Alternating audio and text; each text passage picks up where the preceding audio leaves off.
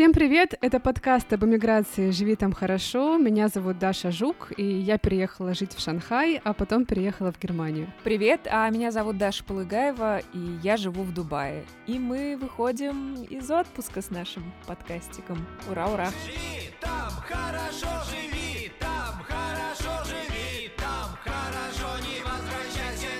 Пора, я очень соскучилась на самом деле по подкастику, по нашим с тобой записям и вообще по веселой подкастерской жизни по общению со слушателями. Да, я тоже. Но работу мы не прекращали, поэтому мы выходим с новыми форматами во втором сезоне. Но об этом чуть позже.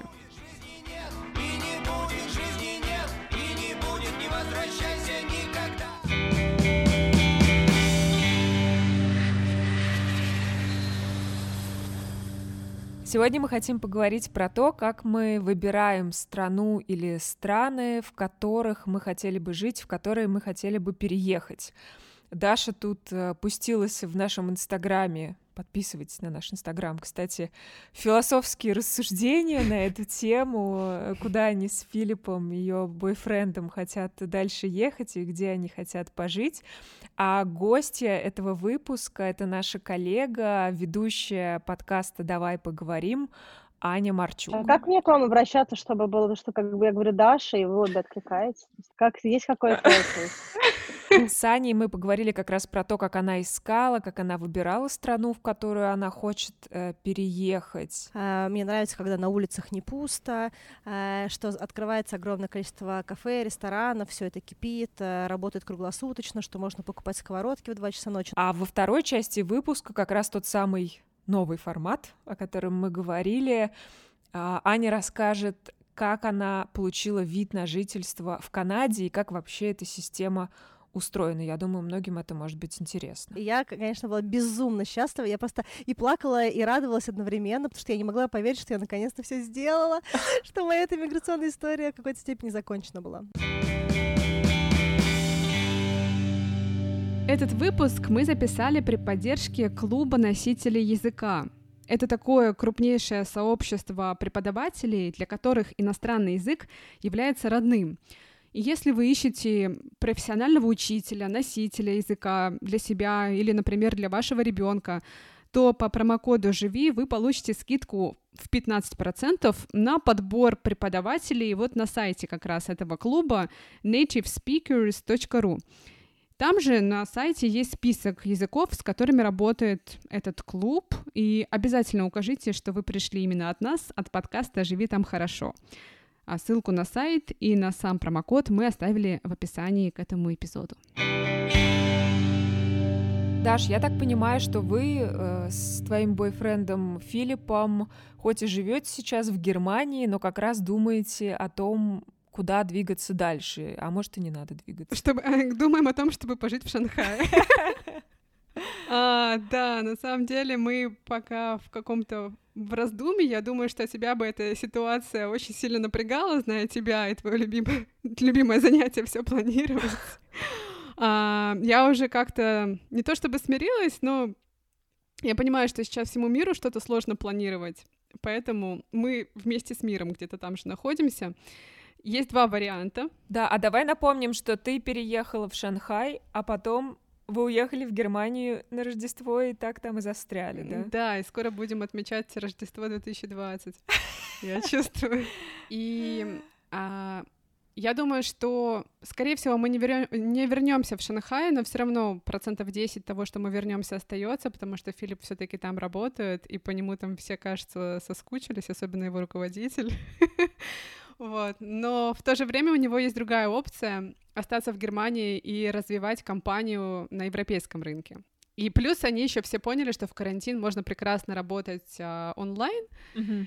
и э, домашний офис, он нас всех сейчас спасает. Так что, возможно, мы останемся в Германии. Но при этом еще до пандемии у нас был некий лонг-лист стран и шорт-лист стран, в которых бы мы хотели жить.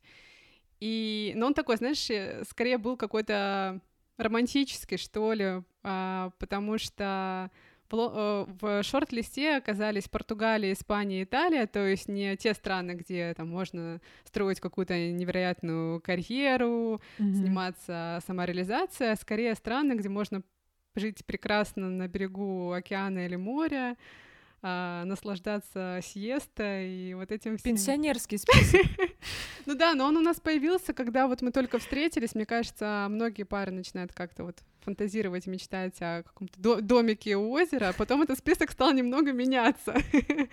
вот, туда еще добавилась, а, в частности, Голландия и Швейцария, внезапно Новая Зеландия, куда Филипп посчитал, что было бы неплохо, возможно, переехать, потому что глобальное потепление, мы все умрем, а в Новой Зеландии все как-то более-менее спокойно, если верить, если верить ученым. Да. Вот такая история. А, ну, ну и пандемия показала, что на самом деле мечты об океане э, сталкиваются с некой реальностью, потому что мне кажется, что проводить карантин в Италии э, и в Испании было не самым приятным занятием. Да, был какой-то тотальный локдаун во многих итальянских городах, и в Германии было намного комфортнее. Именно поэтому Германия сейчас тоже нами рассматривается как один такой из как одна из э, стран, где потенциально можно было бы остаться на год, два, три. Угу. А у вас? Как у вас с этим дела обстоят? Ну, у нас, если честно, нет никакого лонглиста или шорт-листа. Uh, но есть какие-то мои соображения скорее на эту тему, такие рациональные и немножко эмоциональные, потому что uh, понятно, что я бы, наверное, не хотела 20 лет прожить в Дубае или больше. Но, опять же, действительно многие так говорят и живут здесь десятилетиями. Но Дубай все-таки есть что-то временное в этом направлении, потому что ты здесь никогда не получишь гражданство. А, это может быть менее важно или актуально для европейцев, но для россиян, ну, не буду говорить за всех россиян, для меня это важно. Ну, то есть э, получить какой-то документ, э, согласно которому ты можешь находиться еще в какой-то в какой-то другой стране. Вот, то есть э, твое пребывание, оно всегда завязано на рабочую визу или, если ты покупаешь недвижимость, то с этим уже чуть-чуть попроще. Ты можешь здесь сколько угодно находиться. И у нас сейчас, кстати, многие наши друзья по разным причинам начали уезжать из Дубая, и ты так чувствуешь, что ты налаживаешь какой-то круг, а потом этот круг начинает рассеиваться, и так может годами продолжаться. Вот. А если говорить про то, где бы я хотела пожить, то, опять же, конечно, это очень такие сферические рассуждения, то есть все это очень часто упирается там и в документы, и в работу, и в деньги, и во что угодно. Но чисто гипотетически мне, наверное, Европа ближе, чем Америка, чем Северная Америка. Почему? А, не знаю, для меня важно вот это вот культурное наследие, для меня важно вот это вот какое-то ощущение уюта, которое есть в Европе. А, мне нравится, что можно сесть на машину и поехать в соседнюю страну. Но вот мой шорт-лист, он с вашим шорт-листом вообще не совпадает, потому что я не люблю раздолбайство южных стран. Э, ну, то есть я обожаю, например, Италию, но я бы, наверное, никогда в жизни не смогла там жить. Я, я просто, я не могу это раздолбайство, оно меня сводит с ума. То же самое там с Францией, Испанией. Но это какое-то мое такое туристическое, может быть, представление. Конечно, я глубоко не знаю, как там все устроено, знаю, что во Франции чудовищная, страшная бюрократия. Вот. Поэтому я смотрю скорее на какие-то более упорядоченные страны, но при этом Германия мне не очень близка. То есть мне кажется, там слишком все типа жестко, сурово и по порядку.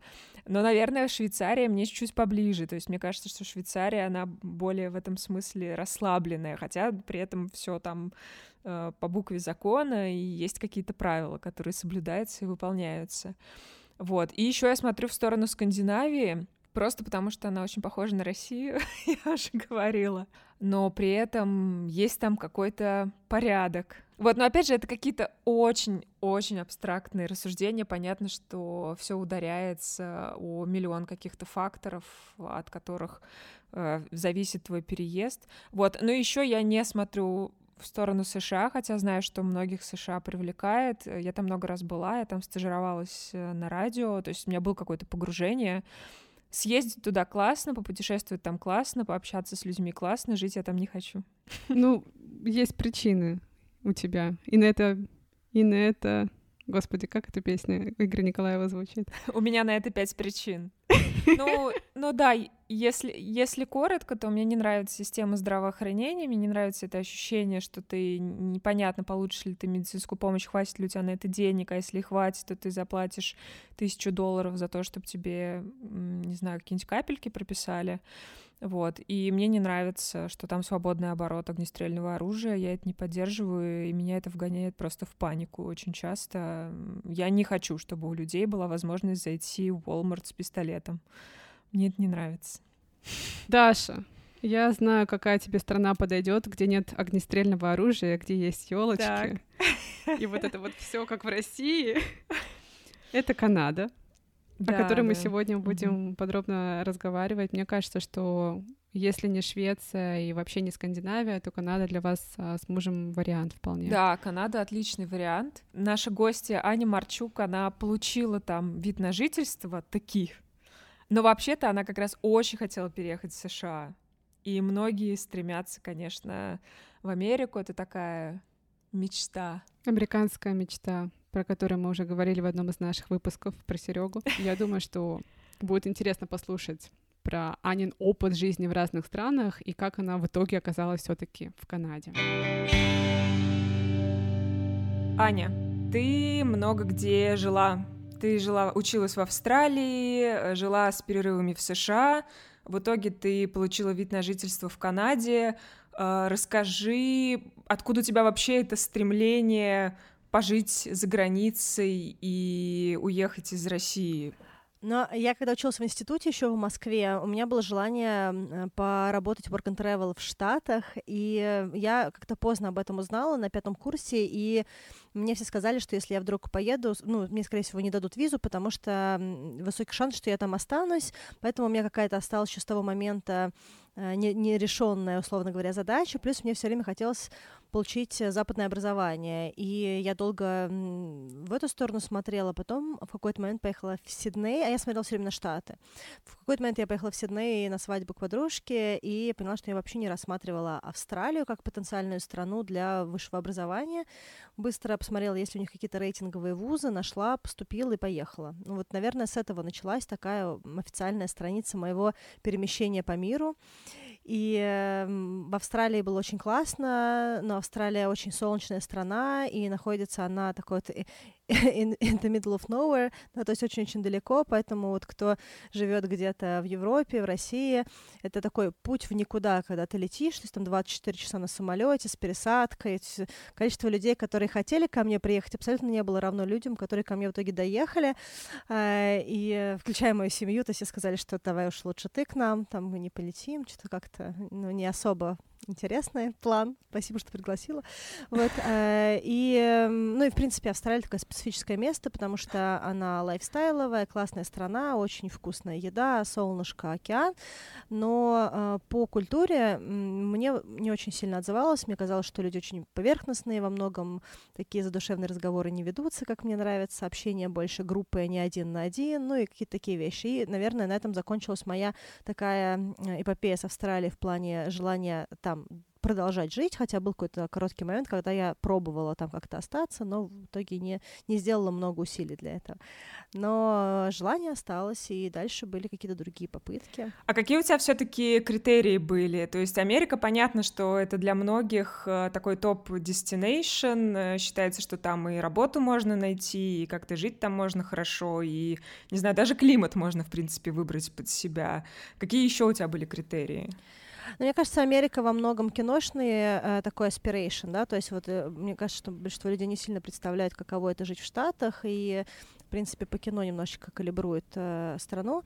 Э, у меня э, критерии были такие. Я выросла в Москве, и у меня есть определенное ощущение драйва Москвы, которое мне очень, в общем-то, устраивает меня. Да, то есть мне, мне нравится темп жизни в Москве. Мне нравится э, быстрота, мне нравится много людей, э, мне нравится, когда на улицах не пусто, э, что открывается огромное количество кафе, ресторанов, все это кипит, э, работает круглосуточно, что можно покупать сковородки в 2 часа ночи, ну, абстрактно, да, условно. Не то чтобы это самое важное, что самый важный критерий,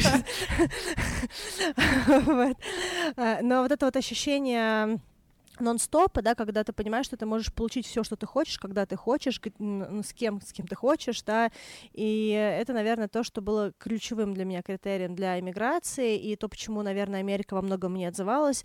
Мне кажется, что таких городов вообще не очень много по миру, фактически это Нью-Йорк, Лондон, Москва. Во многом это, отвечая на твой вопрос, это ритм, темп и э, количество людей. Мы с тобой созванивались еще вот до нашего с тобой интервью сегодняшнего, и ты рассказывала, что последние годы ты думала о том, что было бы здорово получить западный паспорт и вообще иметь этот западный паспорт. Почему? Ну да, да, это э, про вторую часть, это про ощущение безопасности и качество жизни. То есть, при том, что я из обеспеченной московской семьи, а, для меня какое-то ощущение того, что, допустим, происходит в России, оно для меня немножечко непонятно. Я э, человек политически пассивный, и э, мне кажется, что качество жизни, ну, вообще, чтобы поддерживать качество жизни в России, нужно быть все время на чеку. То есть вот это вот ощущение, что ты не знаешь, что происходит, что в любой момент у тебя могут что-то забрать, э, отдать обратно, потом снова забрать, э, э, что-то, какие-то ограничения ввести. Это может быть абсурдно, да, и, может быть, я здесь говорю как вот какой-то привилегированный белый человек, да, такая проблема первого мира, но, допустим, для меня, человека, который круглосуточно, ну, то есть много-много часов работал в корпорациях и ел определенные продукты и зарабатывал на определенный lifestyle, момент, когда вдруг резко из магазина ушли хамон, сыры и там прочее, для меня было болезненно. Не потому что без хамона гормоны не прожить, а потому что это ощущение несвободы, да, то есть это ощущение того, что ты э, не можешь выбрать что-то, что ты еще вчера мог выбрать. Ну и вот, наверное, если говорить про западный какой-то э, паспорт и про иммиграцию, у меня где-то в голове фоново все время было вот это ощущение, что хорошо бы иметь э, документ другого государства, который легально тебе позволяет э, жить в другой стране, выстраивать жизнь в, других, в другой стране, да, то есть ты можешь жить, тебя никто из России не выгоняет, да, условно говоря, но, но у тебя есть вариант пожить еще где-то. Выбирая государство, я, естественно, выбирала государство, где в моем понимании все вот эти права человека соблюдаются.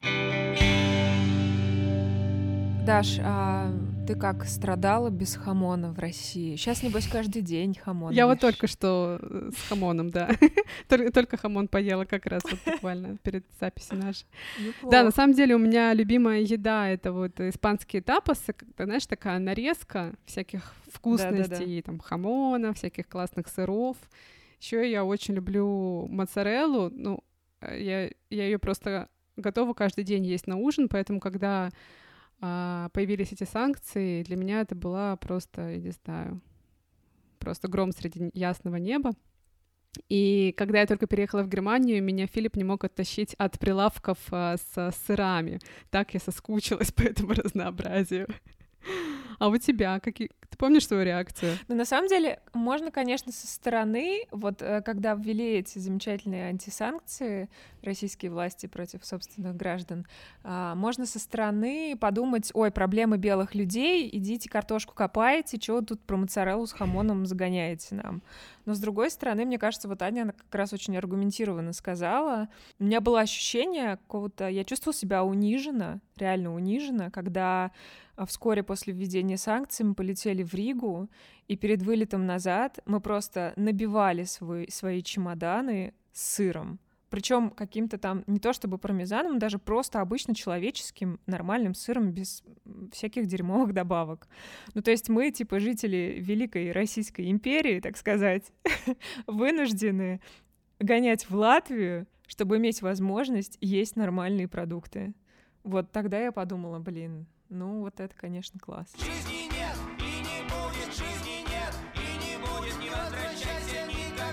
Ты знаешь, меня вот Ванина история поразила то, как она стремилась вот к конкретной цели уехать именно в Штаты. Она точно знала, что хочет жить именно там.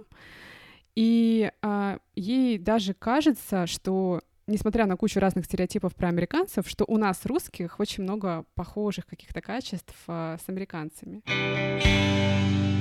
Очень интересно, что ты сказала э, про Австралию, про австралийцев, что э, у тебя создалось впечатление, что они немножко такие поверхностные и не лезут в душу, и, может быть, какого-то близкого контакта может не сложиться.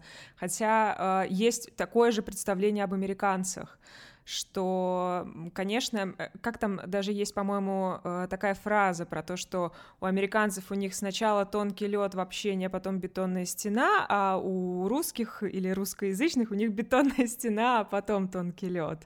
А, вот расскажи про, про это, какое у тебя ощущение а, от ну, какого-то комьюнити а, американского и почему оно тебе ближе, и вообще что тебя еще в Штатах привлекает?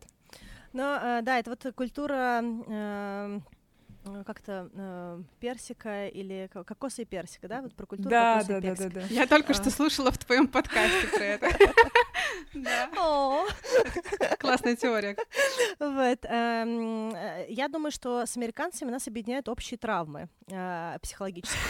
А, потому что, ну, во-первых, и Россия, и и Америка — это имперские страны, если так можно сказать, да, то есть это разные империи, да, но это вот ощущение того, что мы короли этого мира. Это вот все равно, что, допустим, сравнивать корпорацию и маленький стартап, да, то есть вот Россия и Америка — это всегда э, корпорации, да, такие как Австралия во многом это такая уж, если не стартап, то такая вот маленькая хорошая компания, там 50 человек работает, все счастливы, да, э, и в этом смысле, мне кажется, что Америка, она дает тебе немножечко другие вещи. Ос- ну, я не говорю сейчас про Америку, если мы говорим, допустим, рурал Америку, да, какие-то такие вот деревенские части или какие-то маленькие города и прочее. Я говорю про мегаполисы, да, то есть вот, э, ну, чтобы сравнивать яблоки с яблоками, да, то есть, э, допустим, если брать Нью-Йорк, Л.А., Сан-Франциско и прочее, первое — это темп, с которым э, люди просыпаются и засыпают, да, это то, что вот, ритм жизни, это то, что объединяет, допустим, нью-йоркца и москвича, да, средний статистического, да, и вот а, метро абсолютно вроде другое по архитектуре, но как ты вот встанешь, прижмешься к столбу в Москве, тебя ошибут, так и в Нью-Йорке. И еще тебе вслед скажут, что не хрен здесь стоять, вообще как бы и прочее. А, и это какая-то привычная, наверное, культурная история про то, что есть определенный ритм. Вторая вещь — это abundance, да, то есть и, и, и Россия, ну вот Москва, по крайней мере, и ну, Нью-Йорк, да, это города, которые привыкли к а, обилию потребления, да, потребления с точки зрения впечатлений, еды, а, одежды, а, чего-либо то ни было, да, соответственно, в этом смысле с этими людьми есть общее с точки зрения понимания лайфстайла, да, то есть как бы ходить каждый день пить кофе, ходить там часто в рестораны, купить кучу одежды, одежды, а потом ничего из этого не носить, э, и какие-то еще вещи, это то, что, в принципе, объединяет, э, ну, как бы, человека в Москве и в Нью-Йорке среднего э, и выше среднего достатка, да. Еще то, что нас объединяет, мне кажется, это определенная тревожность, да, то, что есть вот как бы в личности есть определенное все время какое-то такое немножечко как бы тиковое состояние того, что нужно делать, нужно пахать, нужно работать, нужно и нужно, нужно, нужно, потому что нужно обеспечить, нужно достать, нужно вот какое-то а, то есть есть определенные а, свойства личности, которые похожи, мне кажется. И когда, допустим, я разговариваю с американцами, это могут быть нью-йоркцы, это могут быть люди из больших городов Техаса, это могут быть люди из а, крупных городов Калифорнии, и белые американцы, и латино, или там какие-то мулаты, метисы, и азиатского происхождения американцы. Я разговариваю с ними, и я чувствую вот этот вот запрос, да, то есть какой-то отклик на жизнь. И в этом смысле э, проще э, не все сразу пускают, естественно, к тебе присматриваются, э, но разница между австралийцами и американцами, что австралийцы к тебе присматриваются, и они вроде тебе доверяют, но сказать им все равно тебе нечего. А американцы тебе в какой-то момент открываются, и там вот и там льется, да, то есть как только они тебя пускают в inner circle, да, в какой-то близкий круг, то там ты очень много всего узнаешь, и в общем и целом можно разговаривать часами с ними, так же, как можно разговаривать часами а, с русскими. Но это мое исключительно индивидуальное представление об американцах, американцах, возможно, кто-то по-другому какой-то опыт получил. Я думаю, что люди, которые живут на Мидвесте, возможно, по-другому видят, ну и прочее, прочее. А почему в итоге ты там не осталась? А у меня не получилось. Я не знала, как туда уехать, потому что Э, на О-визу я тогда не могла претендовать, на визу таланта. Сейчас, может быть, кстати говоря, со всеми подкастерскими штуками, может быть, можно было и попробовать.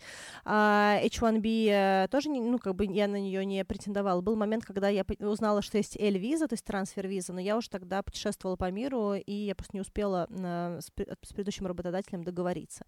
Ну, вот какие-то такие вещи. То есть у меня был просто ряд попыток, и он у меня не сложился, причем в какой-то момент времени я подалась на студенческую визу, мне ее не одобрили, И я просто поняла, что я так сильно и долго долблюсь в Америку, что нужно просто оставить ее в покое, потому что это уже так немножечко обсессивно выглядит.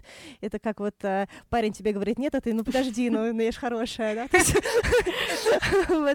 Эм, и я просто начала смотреть другие варианты, и долго думала, я там путешествовала, у меня было много месяцев в Азии тоже, я тогда провела, я думала над своими сценариями, подумала, что нужно отпустить на какое-то время Штаты и попробовать что-то другое, и сделала Канаду. Вот, и Канада у меня очень быстро сложилась. Собственно говоря, так.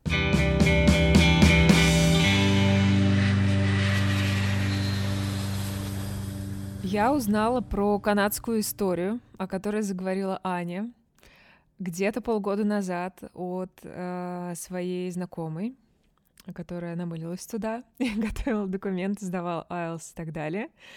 И я подумала, вау, то есть я подумать не могла, что такая интересная страна, э, цивилизованная, я не знаю, красивая, э, я уверена, там можно найти какую-то интересную работу, привлекает людей.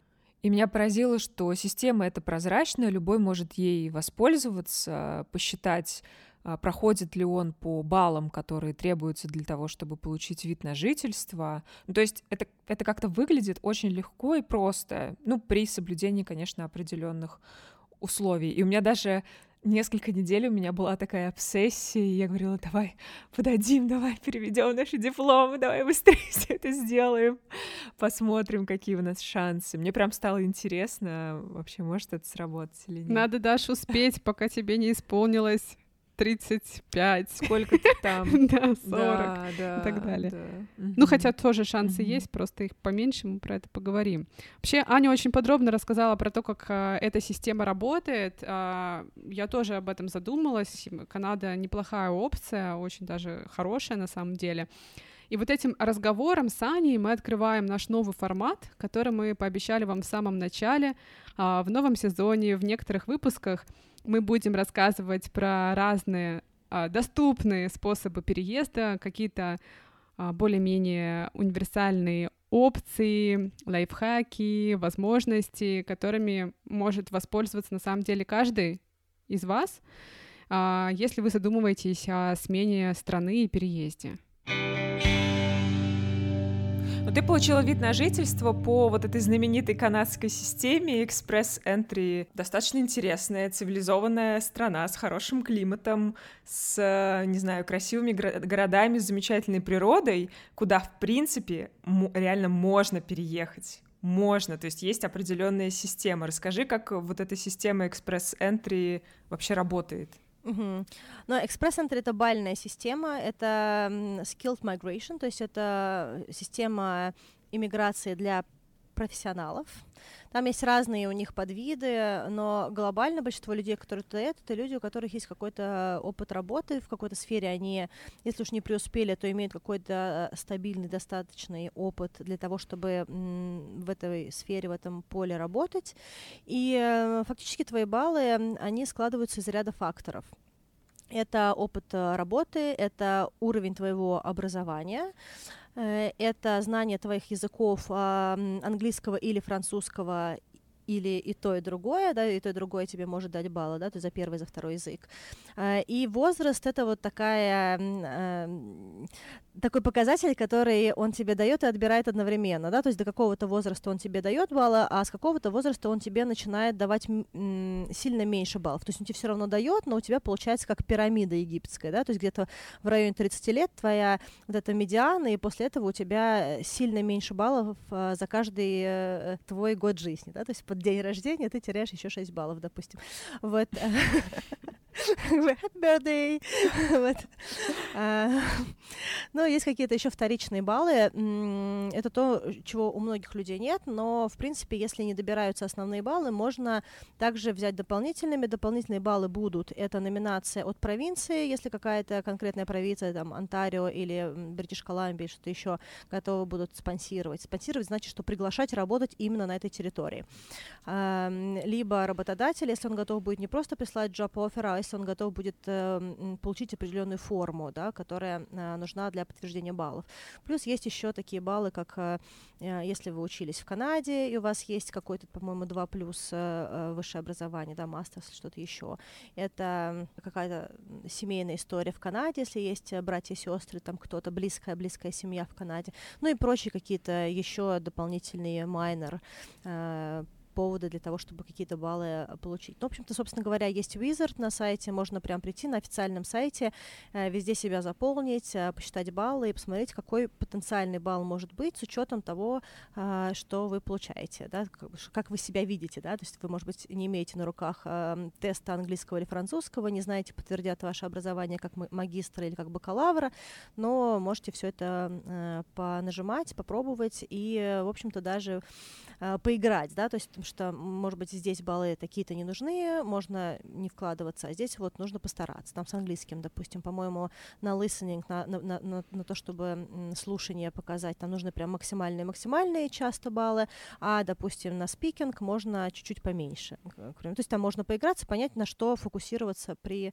э, подготовке, допустим, если кому-то нужно прям массивно готовиться. У тебя вот в твоем случае что стало такой козырной картой? А что сыграло свою роль при получении баллов? Но мне очень сильно повезло, что у меня было австралийское образование в виде магистра, потому что мне не пришлось геморроиться с апостилями, переводами, а, плюс а, у многих людей есть специалитет а, в России, а специалитет, он по-разному трактуется. Кто-то его может повернуть в мастерс, кто его может, кто-то может в нем увидеть бакалавра, но если нет мастерс, если нет, нет магистра, то это прям сильно режет баллы. Да? Мне, мне не пришлось вообще ничего этого делать, я за 15 минут э, оплатила и на сайте своего университета австралийского указала запрос, указала, куда нужно отправить дубликат, и через три дня э, э, почтовый сервис прислал это все в Канаду, и на этом как бы моя начало, начало подтверждения моей, моей степени магистра началось. Это сильно мне срезало по времени и по, по силам затраты.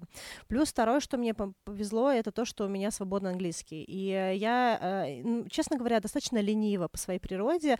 А, я специально подалась на курс сдачи английского за месяц до, а, подумала, что я буду каждый день готовиться, делать тестики на, на все это. В итоге я готовилась один день, за день до экзамена.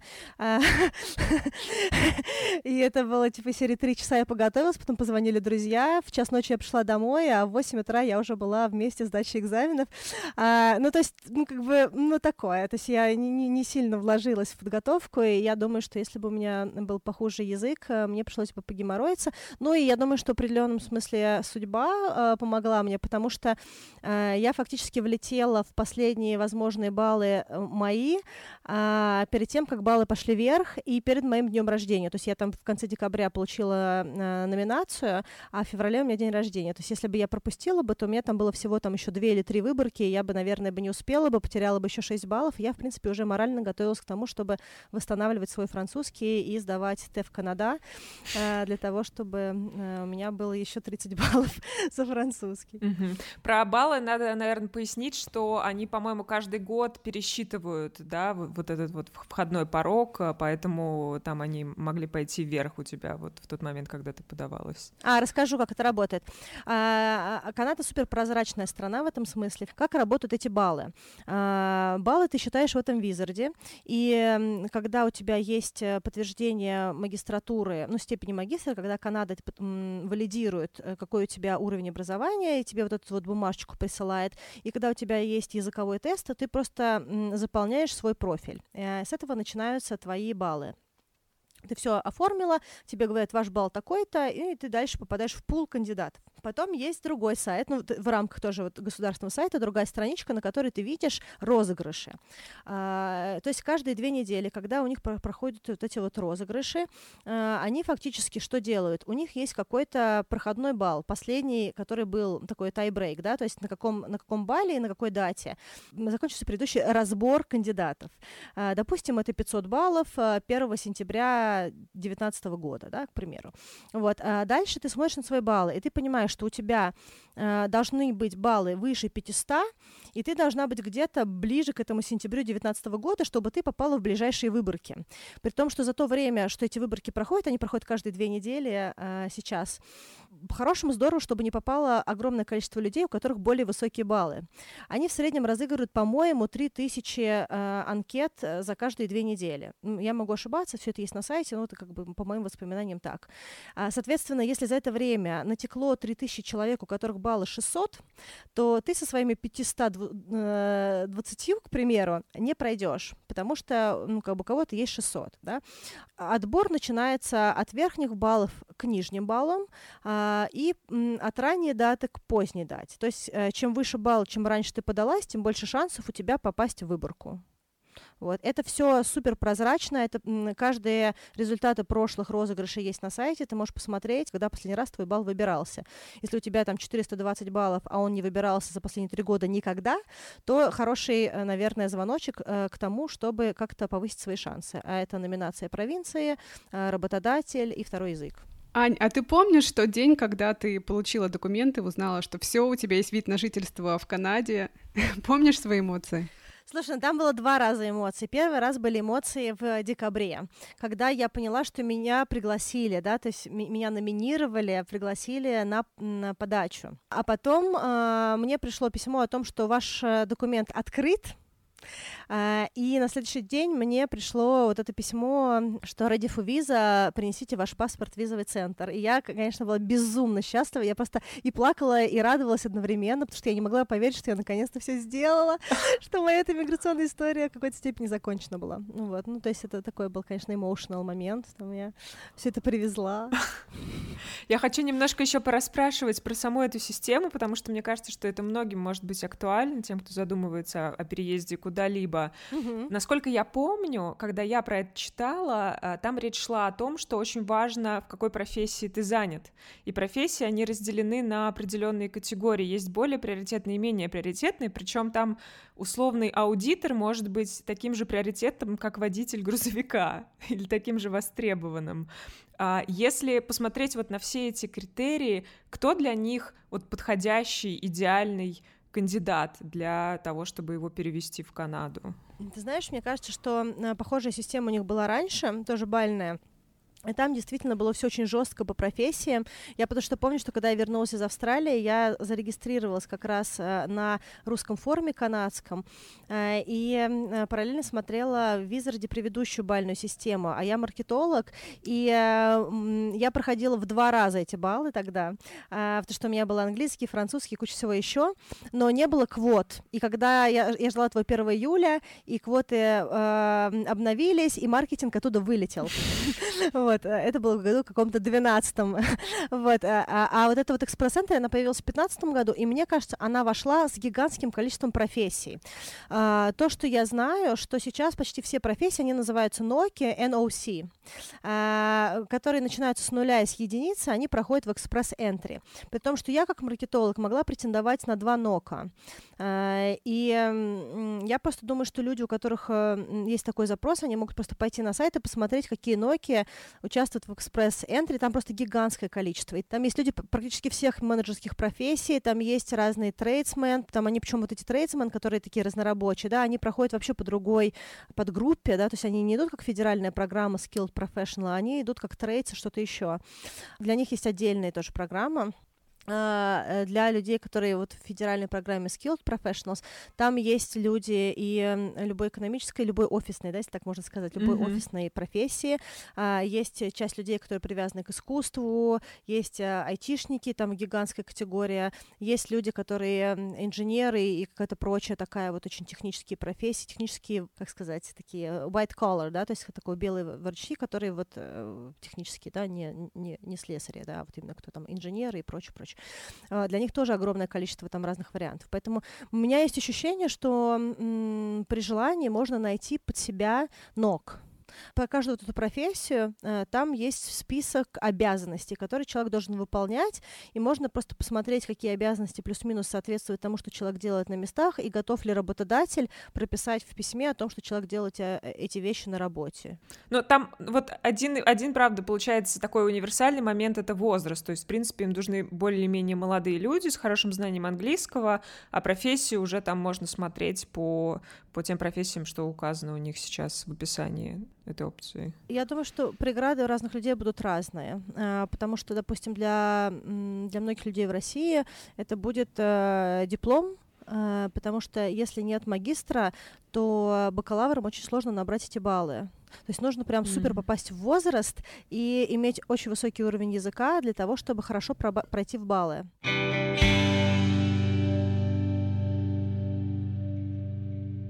Канада звучит неплохо. Но какие перспективы там? Вот какой вопрос возникает. Что там с экономикой? Насколько легко там найти работу? Как там можно развиваться дальше? Вот как, какие у тебя планы? Касательно меня и Канады, а, тут все немножечко более, более, мне кажется, сложно. Во-первых, я считаю, что в таких странах, в принципе, не сложно найти работу. Человеку, который хочет найти работу и готов впахивать для того, чтобы ее найти. Я, в принципе, вижу по Канаде, что люди переезжают, находят работу и на хорошие деньги, и получают хороший опыт. А, но с учетом, опять-таки, знания языка, желания искать эту работу, желания преодолевать какие-то сложности и желания интегрироваться в комьюнити. У меня немножечко я на таком перепутье, потому что немножечко меня подкастерская история uh, засасывает, и мне хочется чуть больше интегрироваться в работу, связанную с микрофоном, голосом, каким-то таким личным брендом или чем-то еще связанным с говорением, да, если так можно сказать. Uh, и меньше хочется э, быть маркетологом и заниматься чисто маркетингом, да, поэтому, наверное, для меня э, в Канаде при иммиграции будет такой сложный выбор. Либо мне идти там, где у меня большой опыт работы, но где мне уже не так интересно. А, есть ряд компаний, которые мне все еще интересны в маркетинге, но как бы их становится все меньше и меньше. А, либо идти куда-то, связанное с подкастингом, с радио, с голосом, и пробовать себя в новой стране, в новой сфере. Вот, может быть, еще частично причина, почему я пока в Москве, потому что я думаю о том, чтобы, возможно, пока я здесь, попробовать себя в, в новой сфере в своей стране а, и уже пробовать сделать мост в ту страну, да, ну как-то так. А ты была в Канаде? Но э, я не так много была в Канаде, э, как, наверное, должна была быть э, э, девочка с видом на жительство. А, я была в Канаде несколько лет назад. Э, я из Америки ездила на машине, у меня был роуд-трип, и я фактически там в пяти или шести городах побывала по дню, а потом в какой-то другой роуд-трип, опять-таки из Америки, еще побывала вот там на западном побережье, доехала до Ванкувера. Тоже а, однодневный трип, но потом была неделя, когда забирала, ну, подтверждала свое намерение на вид на жительство. В принципе, я была в стране, не супер много, но была. Какие у тебя впечатления тогда сложились? Мне кажется, что с точки зрения качества жизни достаточно приятная страна. А, с точки зрения лайфстайла и темпа немножечко скучновато. По крайней мере, за тот короткий срок, что я там была, возможно, для жизни это так не ощущается, когда ты немножечко себя больше окружаешь уже людьми. А, я, я думаю, что этот темп, он можно, может быть, как-то частично создается окружением.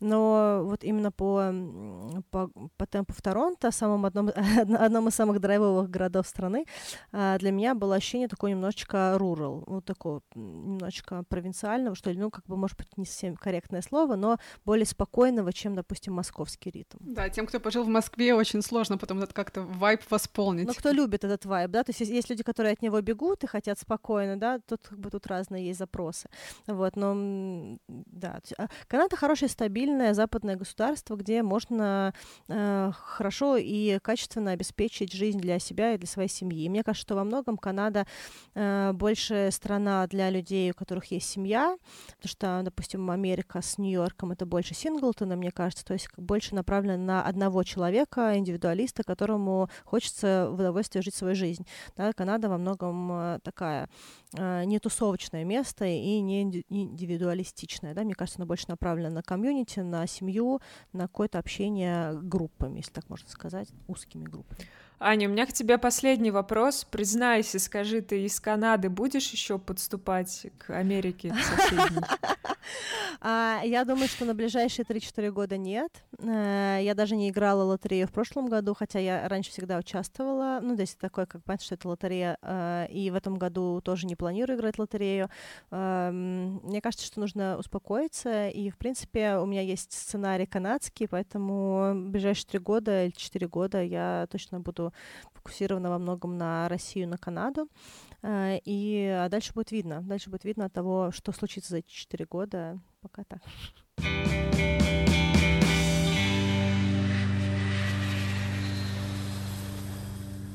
А вы с Филиппом никогда не думали о том, чтобы раз вот ты пожила с ним в Шанхае, в Германии, он мог бы пожить с тобой в России, например, пока ты делаешь свою карьеру? Или Филипп считает, что Россия — это страшная экзотика для него. Э, Россия — это страшная экзотика для него, хотя, когда мы путешествовали в Суздаль, он а, предложил мне пожить в Суздале. Я думаю, что это просто... Он просто очень впечатлительный. Сколько медовухи он выпил к этому моменту? Ну, он сходил в баню, и у него был какой-то тепловой удар после бани. Э, да, ну там очень понравилось. Но видишь, это какие-то наши такие романтические мечты. Суздаль, знаешь, свой сад, огород, банька. А про экзотику, несмотря на то, что, да, Филипп мечтал пожить в Суздале какое-то время, Россия для него все таки слишком экзотическая страна. Ну, вот я его сейчас пытала перед подкастом. Говорю, Филипп, почему она экзотическая? Что мне людям рассказать? Давай как-то порассуждаем на эту тему.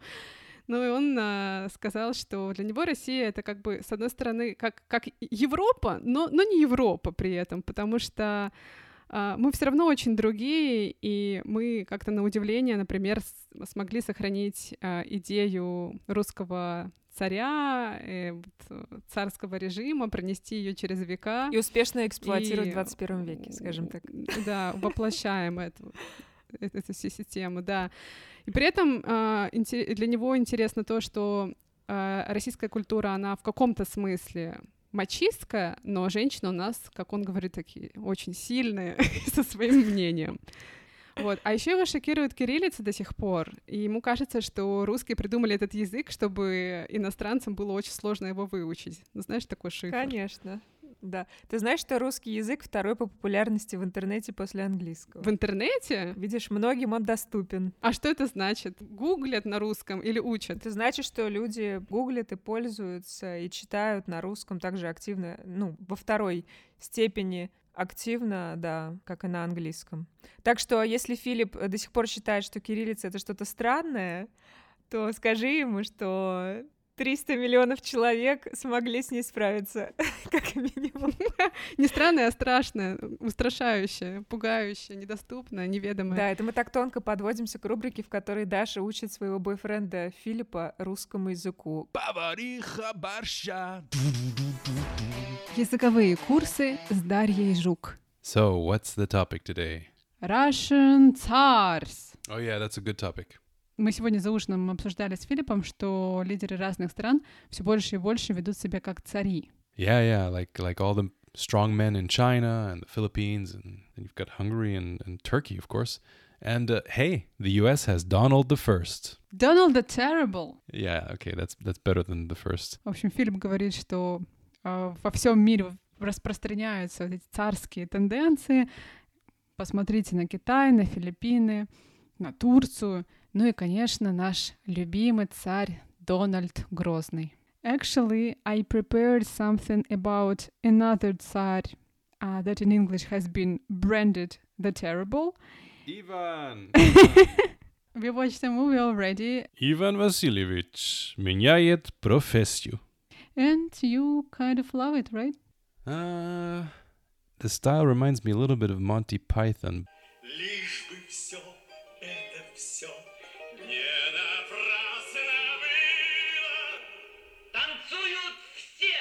So when you have a party, a crazy party in Moscow, you can just say this phrase and everybody will understand what you mean. So I could say, все танцуют хип-хопу. Hip-hop.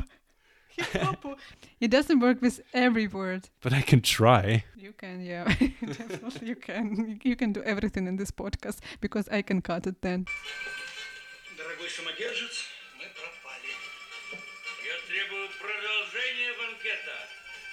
for example, imagine that you went to a cool party, you want to party, but other people wants to leave and the party is over. And you can say, Я требую продолжения банкета. Piotr Pervy could have said that because he was a party animal. А все-таки кто вы такой, а? А есть царь Год рождения? 1533 от Рождества Христова. Лжешь, собака. А есим цар. you sound really authentic. Не лжешь, собака. So next time when I feel like something is fake news, I can be like, лжешь, журналист. А есим цар. Ну что, я думаю, пора заканчивать. Надеюсь, что многим оказался новый формат э, полезным. Я думаю, что дальше мы, может быть, будем делать выпуски чуть короче и чуть более практически применимыми. Нам показалось просто важно сделать такое интро и поговорить о том, как мы вообще эти страны, куда мы хотим переехать, выбираем. Потому что, несмотря на то, что нас слушают люди в разных странах, многие все равно смотрят, куда они будут двигаться дальше. То есть э, не укореняются в каком-то одном месте на- надолго, навечно. Да. И мы, друзья, будем очень рады, если вы оставите ваш отзыв об этом новом формате. Можете написать нам в директ в Инстаграме или на наш e-mail. Все мы, все ссылочки мы прикрепим, оставим в описании нашего подкаста. А еще лучше написать нам отзыв а, в Apple подкастах. Будем очень благодарны за это. Да, каждый раз, когда мы получаем новые отзывы в Apple, мы их обсуждаем, а еще это помогает другим людям увидеть э, наш подкаст э, в разных подборках на Apple Podcasts. Спасибо, что дослушали до конца и живите там хорошо. Пока-пока. Пока!